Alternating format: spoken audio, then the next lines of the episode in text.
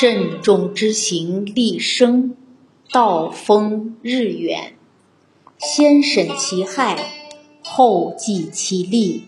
有一个很重要的原则：不求有功，但求无过。要战战兢兢。为什么不求有功？这是我们炎黄子孙应尽的本分，所以不邀功。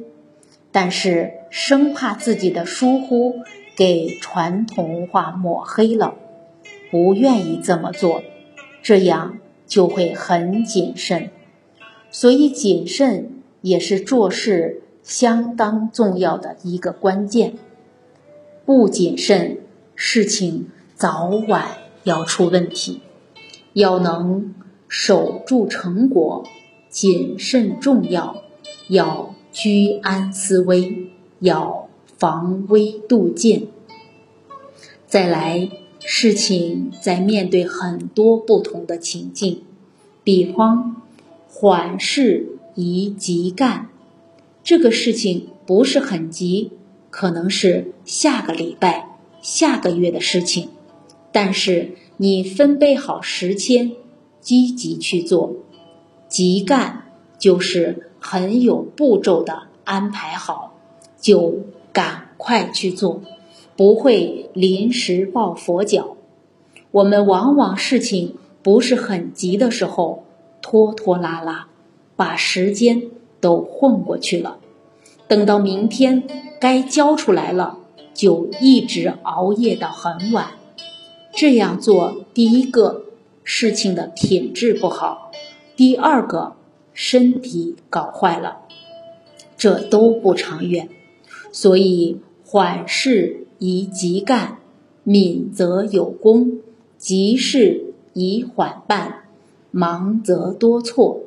我选的这些句子，因为我常常犯，跟大家做交流，这些句子。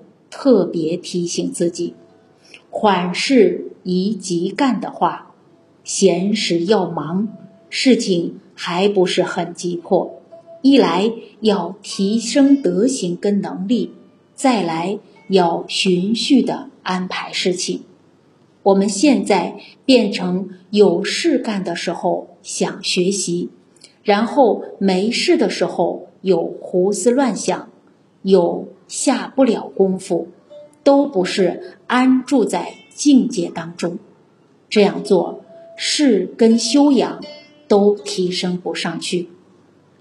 急事宜缓办，这个事情很急，首先心要定住，不然一急躁就顾不了自己的心跟一言一行了。怎么去办事，铁定越搞越乱。心要先定住，要静，要把心先静下来。人的心要静不容易，欲望要淡，得失要淡，心里挂碍的事要少。你每天牵挂那么多事，事情一来，你怎么专注面对？所以，我们看这些格言。就可以感觉到古人他们修养功夫很深，这些都不是一日二日之功，都是长期在事情当中不断历练，突破自己。无事的时候，人没有事的时候，借一个偷字；没有事就做白日梦，胡思乱想，时间就没有了。有事的时候，借一乱字。刘念台这个读书人说道：“一个学圣贤教育的人，遇到事情不能很好的应对，会慌会乱，总是因为心有毛病，有不足的地方。这个心问题出在哪儿呢？”他接着讲：“遇到事情，只有练心法。”每件事都在练自己的心，立事练心，没有练事法，这个心是根本。而练心之法怎么练呢？大要只是胸中无一事，心里面很清净，没有什么挂碍的事。